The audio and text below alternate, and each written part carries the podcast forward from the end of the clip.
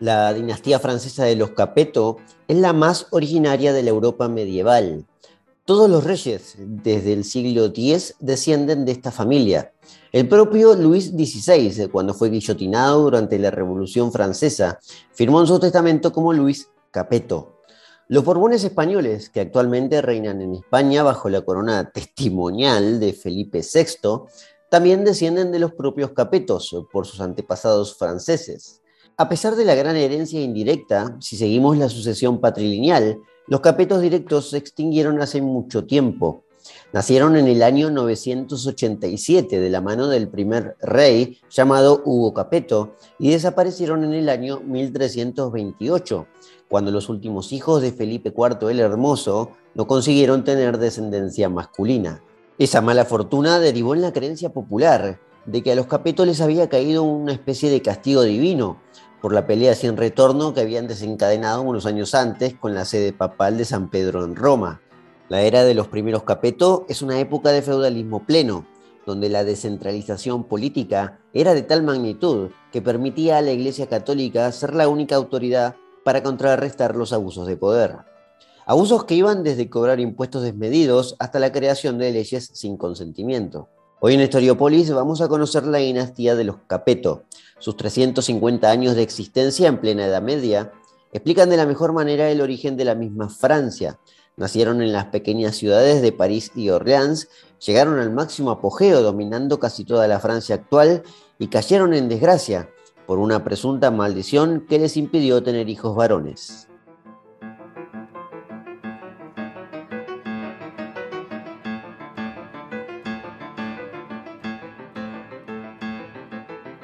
Es fácil encontrar el origen de los Capeto, ya que la dinastía proviene del nombre del primer rey, un tipo que se llamaba así, Hugo Capeto, que fue coronado como rey de los francos en el año 987. Sí, este año, muy lamentablemente, es el año en que podemos sentenciar como inicio del reino de Francia. Digo lamentablemente porque nos estamos yendo bastante atrás pero bueno, no nos queda otra para, recorrer la historia que nos lleva constantemente a las entrañas de la Edad Media. Eh, tenemos que viajar hacia el pasado, y hacia un pasado muy remoto. Año 987. Eso sí, les prometo igualmente que vamos a ir lo más despacio posible para que se pueda entender. Y prometo que va a ser entretenido. El primer punto es fácil, descubrir cómo se llamaban los capetos. Se llamarán capetos por su fundador, Hugo Capeto. El problema empieza cuando tratamos de descubrir de dónde proviene la palabra Capeto y el propio Hugo. O sea que son dos problemas, de dónde viene la palabra y de dónde viene este, este hombre, este, este muchacho, Hugo. Empecemos por lo más fácil. ¿Por qué Capeto?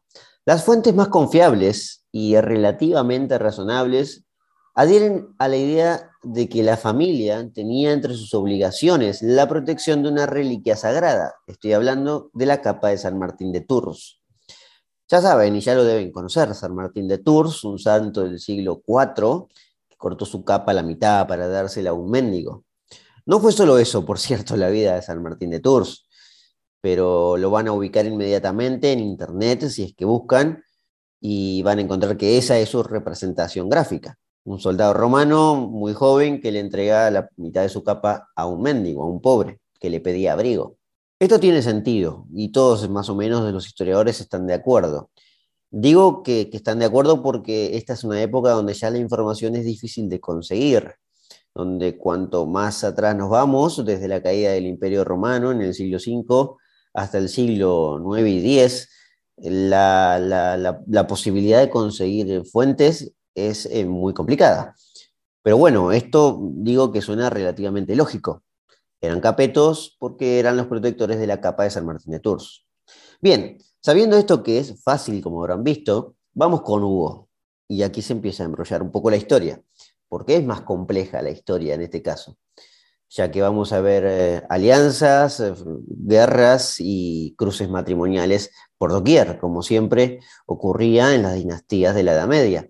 El padre de Hugo, que también se llamaba Hugo, y acá empezamos con los problemas, fue conocido como Hugo el Grande y ejercía un gran control sobre las ciudades de París y Orleans, o lo que hoy se considera la actual región de la isla de Francia. Hugo el Grande era el padre de Hugo Capeto, y aquí vale la pena esta aclaración porque los apodos van a, vamos a poder distinguir con los apodos de cada rey quién es cada uno, para no utilizar siempre los mismos nombres, aunque eh, ya avisó que va a ser a veces un poco difícil. Ya cuando nos metamos con los decimales se va a poder entender bien toda la rama de la, dinastía de los Capeto. Pero el origen proviene de este hombre, de Hugo el Grande. Hugo el Grande pertenecía a la casa de los Robertinos y contaba con una lejana ascendencia del tercer hijo de Carlomagno. Carlomagno es el gran rey emperador entre la caída del Imperio Romano y el advenimiento de la Baja Edad Media, ya en los años 1000, donde sí se puede recolectar más información. Eh, además, había sido el último gran rey emperador que había conocido Europa hasta ese momento, hasta el siglo X. A principios del año 800, Carlos Magno consigue su máximo apogeo, lo pongo en ubicación para que también nos ubiquemos en este tiempo tan confuso. En el año 800, de hecho, se corona como emperador, eh, arrodillándose frente al Papa de Roma. Pero fue algo bastante corto su, su reinado y su imperio, porque unió casi la mitad de Europa actual. La palmó muy temprano Carlomagno, murió en el año 814. Y a su muerte dividió el imperio entre sus hijos, lo que generaría enfrentamientos constantes posteriormente. Uno de esos enfrentamientos llegaría hasta el siglo X, que era entre los carolingios, que era la rama heredera directa de Carlomagno, y los robertinos, una familia de duques y condes también muy importantes que también descendían de manera indirecta, como dije, con una lejana ascendencia del tercer hijo de Carlomagno. Así que ya en el siglo IX, este Hugo el Grande, siendo robertino, de la casa de los robertinos, viendo que llevaba décadas en, en guerras constantes con los carolingios, decidió hacer las paces.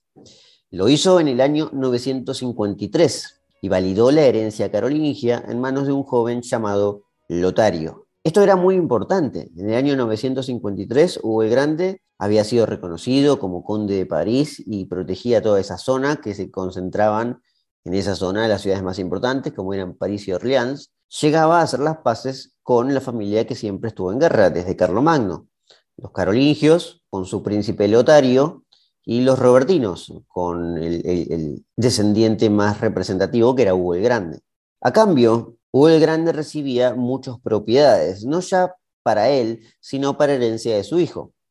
Eh, recibía esencialmente el título de Dux Francorum, duque de los francos, que se ubicaban precisamente en la isla de Francia. Además, eh, Hugo el Grande pasaba a ejercer como tutor del propio Lotario, el joven carolingio, ya que éste llegó al trono con apenas 13 años. Para que se entienda, el reino de Francia como tal no existía, a través de las divisiones de los hijos de los reyes, Francia era una especie de, descentralización política que ni, ni nos podemos imaginar hoy. Parte de esto está explicado en todas las rebeliones fiscales que hemos revisado y repasado en esta temporada de Historiopolis, porque tenemos rebeliones fiscales en la Edad Media y entendemos allí que el rey no tiene demasiada autoridad. Imagínense que en este momento el rey tampoco podía unir toda la Francia actual. Francia estaba dividida esencialmente en tres, la parte occidental, la que da el Océano Atlántico, una parte meridional en el medio y otra parte que era la Francia oriental, más eh, cercana a Alemania, donde había de hecho ciertos condados y ducados que pertenecían ya al Sacro Imperio que acababa de nacer. Bien, la paz que había conseguido Hugo el Grande era crucial especialmente para su hijo, para que su hijo además sea considerado por los nobles y por la iglesia como alguien a tener en cuenta en algún momento si aparecía la oportunidad. Hugo Grande ya no vería los frutos de sus arreglos, porque murió poco después de firmar aquella paz con los carolingios en el año 956. Pero la herencia, se podía quedar tranquilo Hugo, iba a terminar dando sus frutos. Tras unos tumultuosos años de reinado, Lotario terminó falleciendo en el año 986 y al año siguiente también murió su único heredero, su hijo, Luis V, con apenas 20 años. Como Luis V murió sin herederos, todos pusieron los ojos en Hugo Capeto. Luis V sería, de hecho, el, último rey ya carolingio. Hugo Capeto durante su vida se había ganado también la confianza de figuras importantes, como por ejemplo la del arzobispo de Reims, un cargo clave para ganar el apoyo eclesiástico. Y en esa época, eso era lo más importante. Hugo Capeto ya tenía alrededor de 50 años en el año 986 y la fortuna había tocado su puerta con la muerte de este Luis V. La de Luis V, el último de los carolingios, podría haber sido una muerte sospechosa, porque le dejó el camino allanado a Hugo. Y desde el otro lado ustedes dirán, bueno, esto fue seguramente obra del primer Capeto. Pero no, no fue tan así. De hecho, todo lo contrario. El pobre Luis V, como muchos reyes en aquel entonces, murió simplemente por caerse del caballo. Se desnucó al instante, el pobre hombre, ¿qué va a hacer? En este Luis V, como dije, se extinguió la casa de Carlomagno, la dinastía carolingia, la rama directa. Hugo Capeto mantenía un linaje bastante lejano de Carlomagno, porque descendían del tercer hijo. Pero por sobre todas las cosas, eh, lo que consiguió Capeto como gran triunfo político fue ganarse a los católicos a través del arzobispo de Reims, que en la reunión de los nobles más relevantes de Francia occidental, donde iban a decidir el sucesor de los carolingios, el arzobispo terminó apoyando su llegada al trono y convenció a todos de que Hugo Capeto era el indicado. Su apoyo, de hecho, quedó documentado en un texto que incluso llegó hasta nosotros, donde el arzobispo los puso de la siguiente manera. Coronen al duque de los francos. Es el más ilustre por sus hazañas, su nobleza y sus fuerzas. Es cierto que el trono se adquiere por derecho hereditario, pero no solo debemos elevar a alguien por la nobleza de nacimiento, sino también por la bondad de su alma. Bien, con estas palabras Hugo fue coronado Rex Francorum, o rey de los francos. La jura tuvo lugar en la ciudad de Picardía, el 3 de julio del año 987, día oficial en que fundó la dinastía de los Capetos.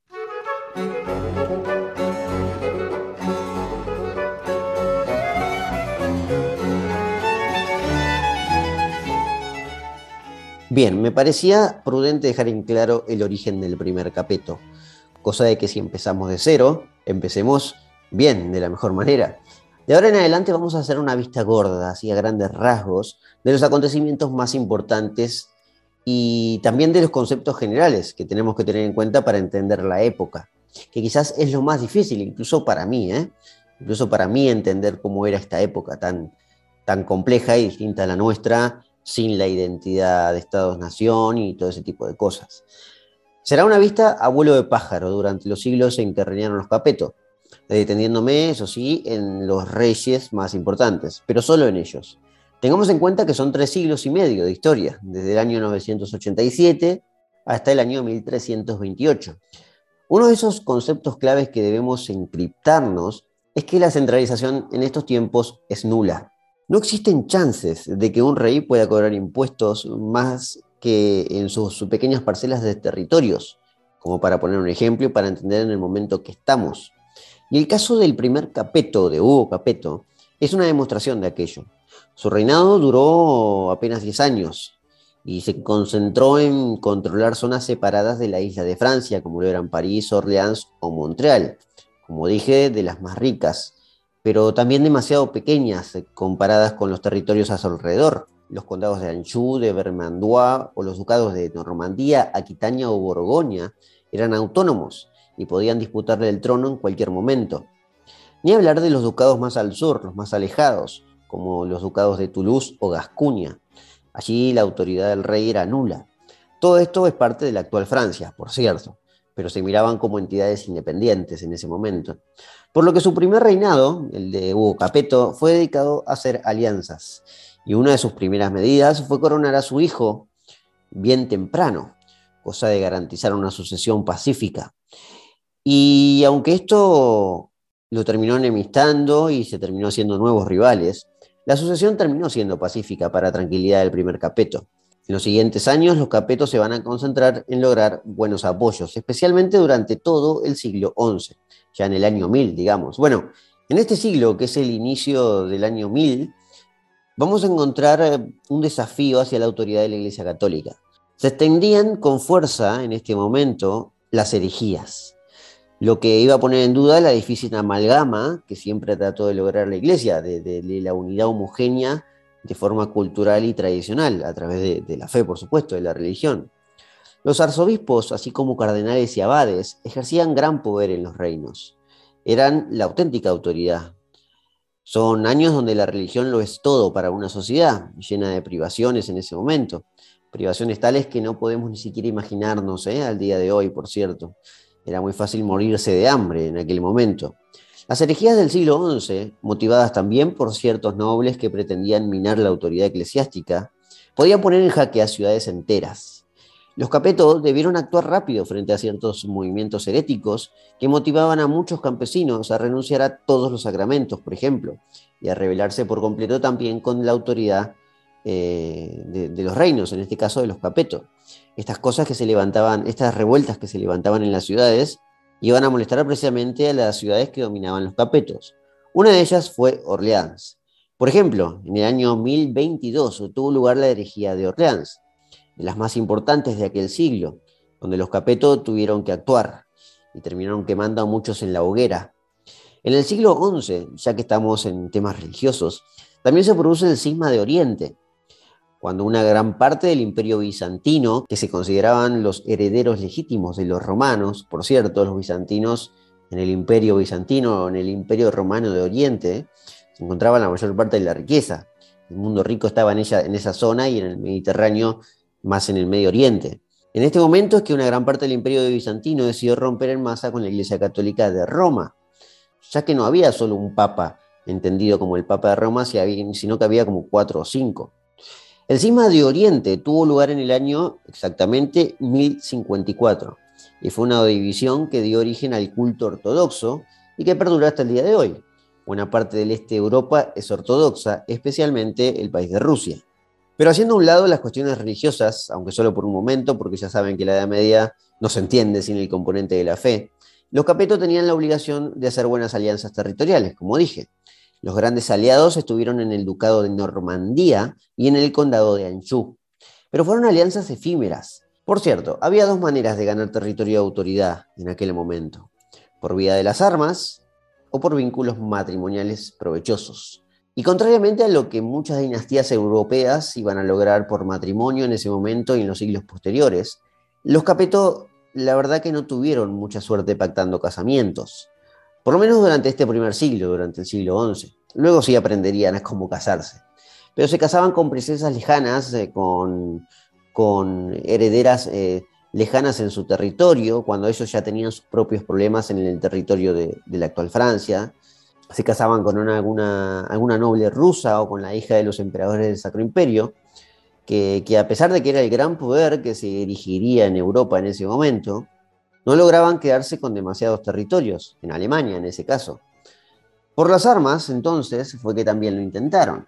Pero bueno, ya saben cómo es el tema de las armas. A veces sale, como a veces no. Y es así como a fines del siglo, ya del siglo XI, los Capeto habían agigantado al Ducado de Normandía, queriéndolo conquistar por las armas durante mucho tiempo. Así que el Ducado de Normandía, que resistió bastante a estos acechos, se convirtió en el título con más poder de Francia. Los normandos, además, para estos años habían conquistado Inglaterra, de la mano de Guillermo el Conquistador, por lo que ahora no solo eran los más poderosos de Francia, sino que tenían un enorme territorio más al norte, en la isla eh, inglesa. Lo que habría ahora un nuevo conflicto durante los próximos siglos, un conflicto que iba a tener a dos protagonistas, el bando inglés y el bando francés.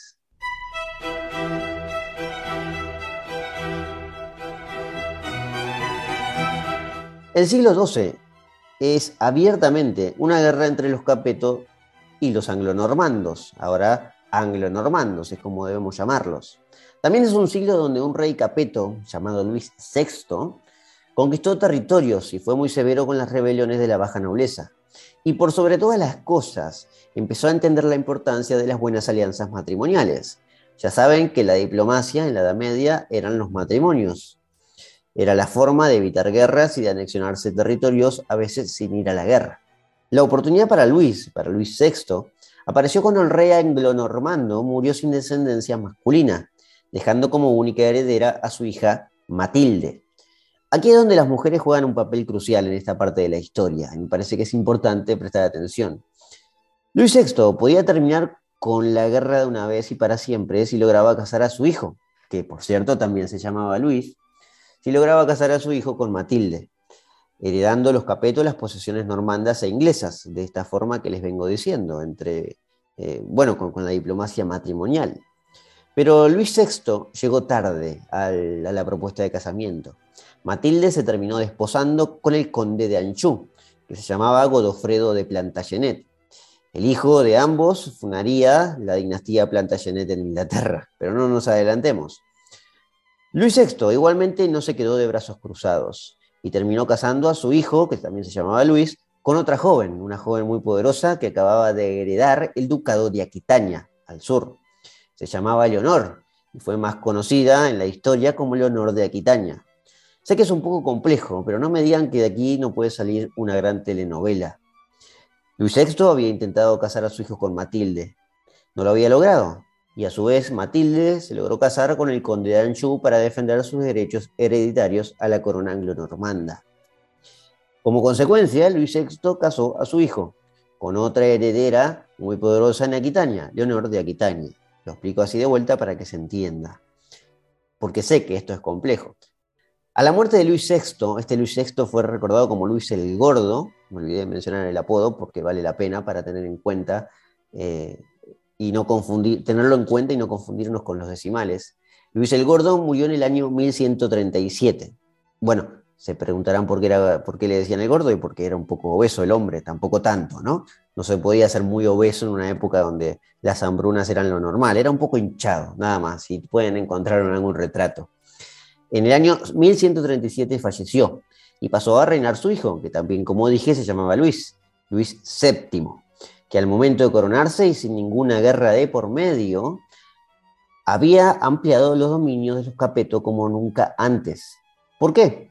Precisamente porque se había casado bien, se había casado con Leonor de Aquitania y le llegó por vía patrilineal la adquisición del ducado de Aquitania. Y lo había hecho simplemente con un matrimonio oportuno, sin ir a las guerras, el matrimonio con Leonor. Luis VII que reinó durante muchísimo tiempo, hasta el año 1180.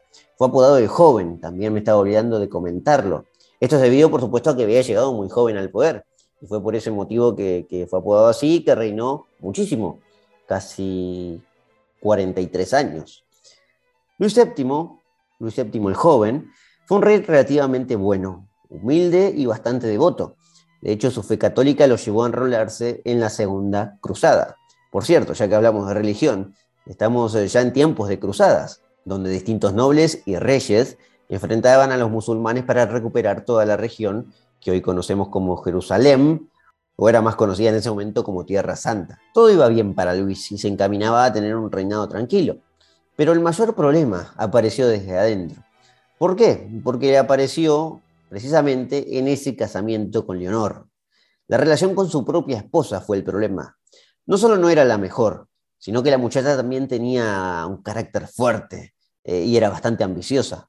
Tampoco habían podido tener hijos varones, lo que agravaba aún más la situación. Fue entonces que con grandes influencias con la nobleza cercana, Leonor consiguió a través del Papa nada más y nada menos que anular, el matrimonio, el matrimonio con Luis el Joven, sí. Y se terminaron separando. En realidad el divorcio no, no fue un divorcio, no existía el divorcio, la separación sino que se anulaba el matrimonio. Pero Leonor, que había conseguido separarse de Luis VII porque no se llevaban nada bien, no se quedó allí.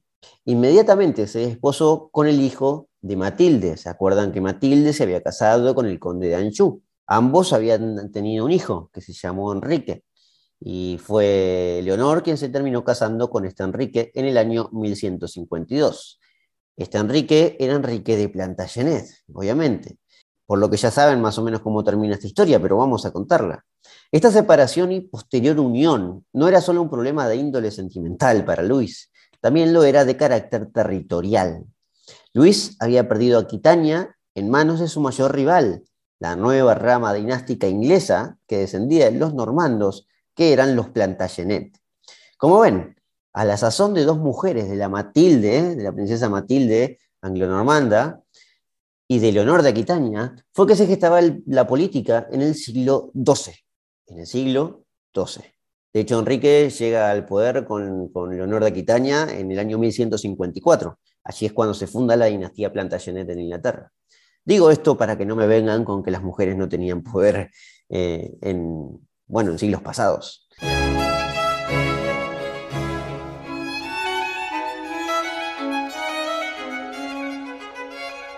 Luis VII eh, ya había perdido todo en poco tiempo, por lo que habrán visto. Sin embargo, los Capeto resurgirán. Resurgirán de la mano de su sucesor, del sucesor de Luis el Joven. Estoy hablando de Felipe II. Luis ya se iba a casar con otra mujer, por supuesto, iba a tener hijos varones y el descendiente iba a ser este hombre, Felipe II. Un rey que cambiaría a los Capeto para siempre, ¿eh? quien ya no solo reivindicaría a su padre, Felipe II, vengándose de los Plantagenet por el o el afer amoroso de, Leonor de Quitaña con, con Enrique de Plantagenet, sino que llevaría a la familia a su mayor expansión. No por nada, este Felipe II fue apodado el Augusto, en honor a sus sucesivas victorias en batalla. También se lo apodaba como Felipe el Conquistador. Sus constantes victorias expulsaron casi por completo a los Plantagenet de Francia, obligándolos ya en el siglo XIII a reinar solamente en Inglaterra, a los Plantagenet. De hecho, Felipe II puso tanto en aprietos a los Plantagenet que estos debieron firmar una Carta de Libertades en 1215, lo que se conoció como la Carta Magna, y que por cierto hemos repasado en aquella primera rebelión fiscal, en el primer capítulo de Rebeliones Fiscales, que lo pueden encontrar en el archivo de Spotify. Felipe II es el punto de inflexión en los Capeto. Desde entonces la familia no va a parar de crecer. De hecho, Felipe II es también quien ha cambiado la denominación de los reyes franceses, porque fue el primero en llamarse rey de Francia, y ya no rey de los francos, como se había llamado en su momento Rex Francorum Hugo Capeto. De hecho, todos los demás habían sido titulados así, todos sus antecesores. Desde Felipe II ya eran rey de Francia. Sin dudas, su reinado abrió paso a la época más gloriosa de los Capeto. Como dije recién, estos también son tiempos de cruzadas. Los Capeto participaron en casi todas, por cierto, eran fervientes católicos, mostrando la fuerza de la unión que desde el inicio, de hecho, el poder de los Capeto evidenciaba con, Roma. Las cruzadas, sin embargo, jamás pudieron recuperar Tierra Santa, como saben, fueron una, una gran derrota para la cristiandad, una gran demostración de honor, pero una gran derrota. Y el último rey que lo intentó, ya en el siglo XIII, fue Luis IX el Santo, que era nieto de Felipe II. De hecho, el propio Luis IX el Santo terminó muriendo en la última cruzada, que participó ya con, casi 60 años, y esa edad para una, para una persona y para un rey en esa época era bastante. ¿eh? Este apodo de santo, por cierto, no fue decorativo. Luis IX fue un rey casi perfecto y amado por casi todos sus contemporáneos.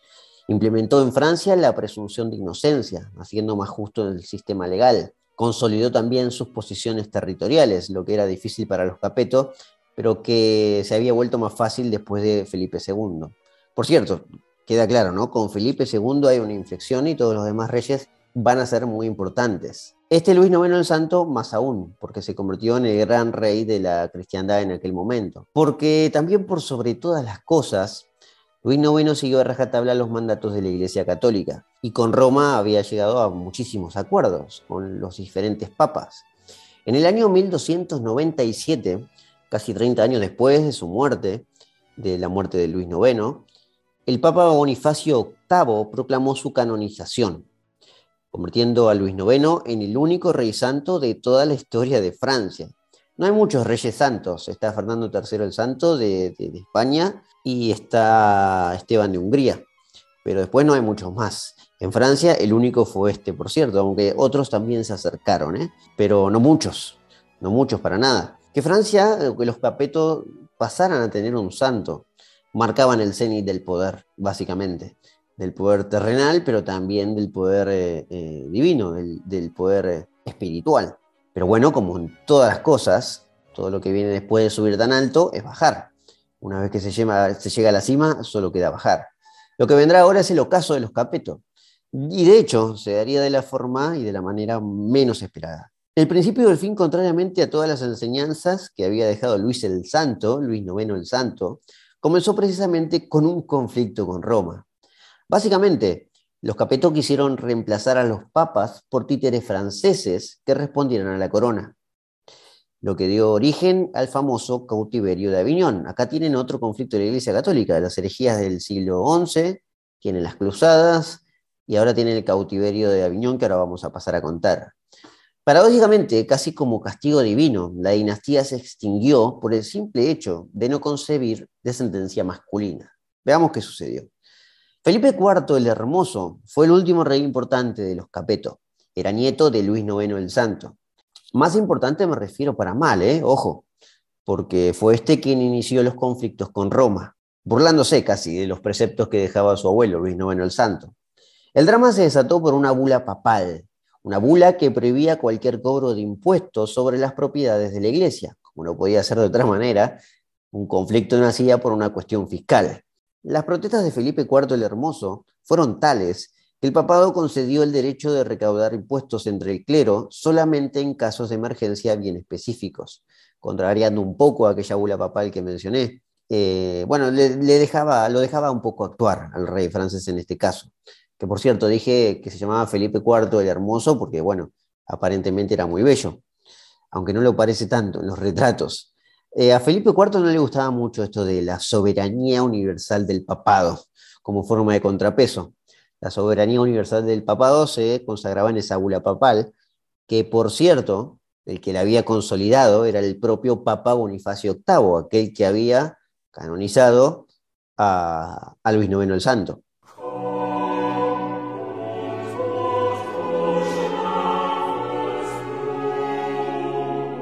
Felipe IV respetaba el trono de San Pedro, pero lo respetaba como autoridad del poder espiritual.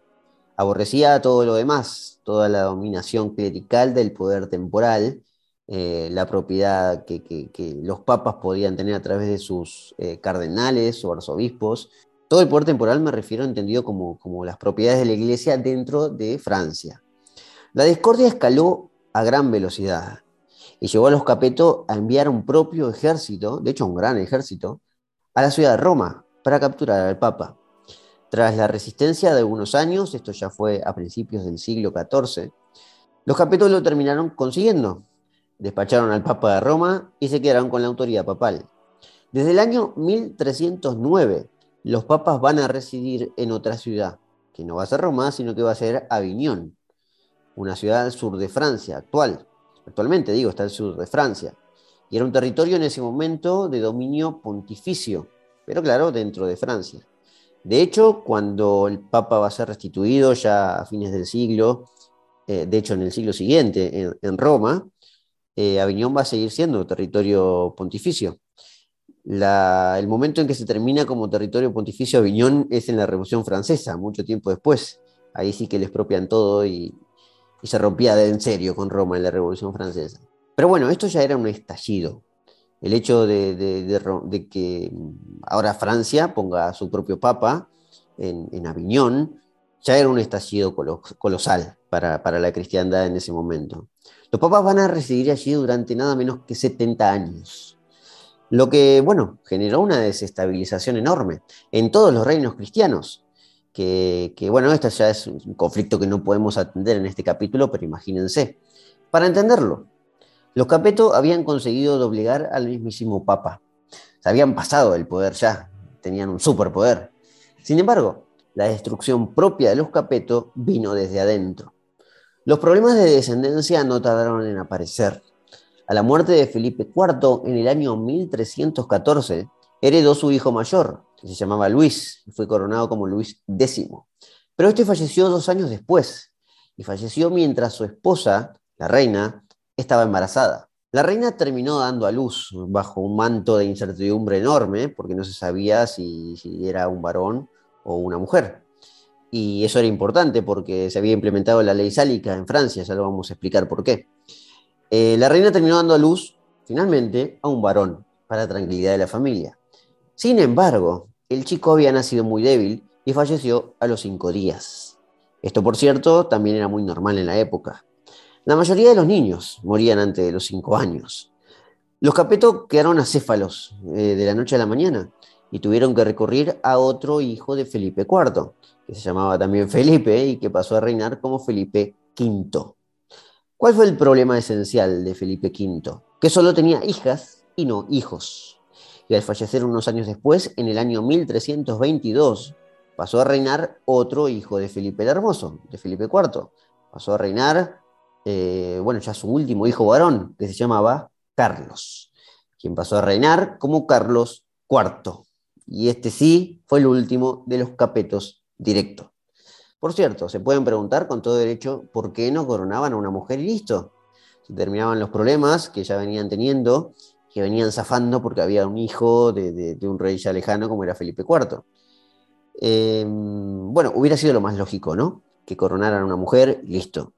Pero eso implicaba poder llegar a perder las heredades eh, en la sucesión patrilineal. La heredera legítima, de hecho, se llamaba Juana, porque había hijas y una de ellas era la primera, y la primera era Juana, quien a su vez era reina de Navarra y estaba casada con un noble de la familia vasca de los Ebreux. Esto era importante, porque si Juana pasaba a reinar, también iba a pasar a reinar la familia vasca, por lo que convalidar a Juana como reina era entregar la dinastía de los Capeto a las posesiones de una familia vasca y esto sí que no lo querían porque no se llevaban para nada bien los vascos o los hispanos con los franceses.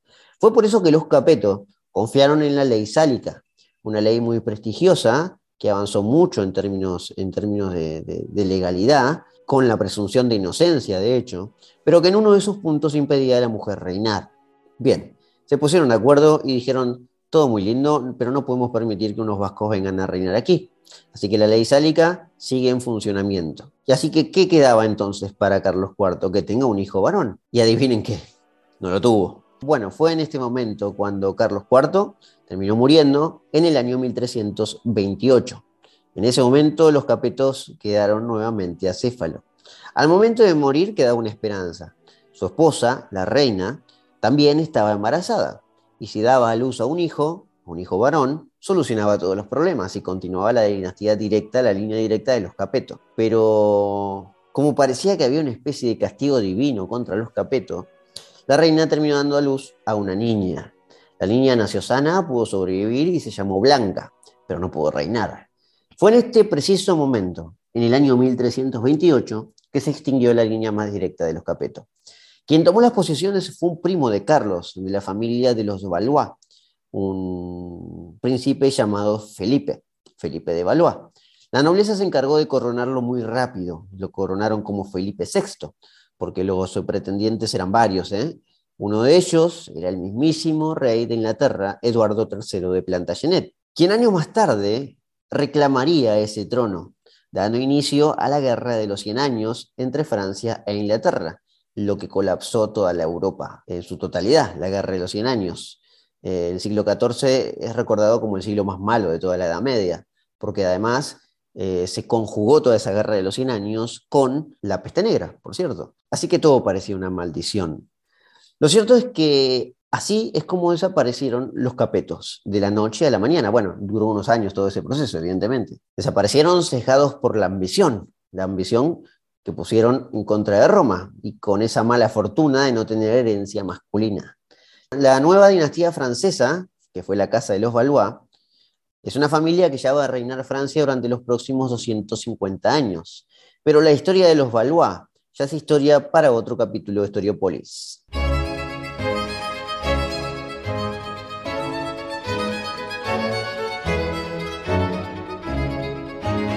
Bien, Espero haber sido conciso eh, y traté de ir lo más lento posible. Espero que les haya gustado la historia de los Capeto, que es en esencia el origen de Francia. comenzamos aquí un recorrido eh, para repasar la Francia, la Francia medieval, la Francia moderna y ya ir metiéndonos en la Revolución Francesa y venir lo más actual posible. Mi idea es eh, más o menos plasmar a grandes rasgos todo lo que ha sido la historia de Francia antes de la Revolución Francesa, para que tengamos en cuenta que Francia no era cualquier cosa antes de ese episodio. Si les gustó, ya saben, como siempre, los invito a que se suscriban en Spotify, que me dejen sus comentarios y que por supuesto estén atentos, porque vamos a seguir con la historia de Francia, seguramente con un capítulo sobre los Valois y sobre más capítulos ya en Historiopolis. Les agradezco, muchas gracias por estar del otro lado y los espero la próxima semana.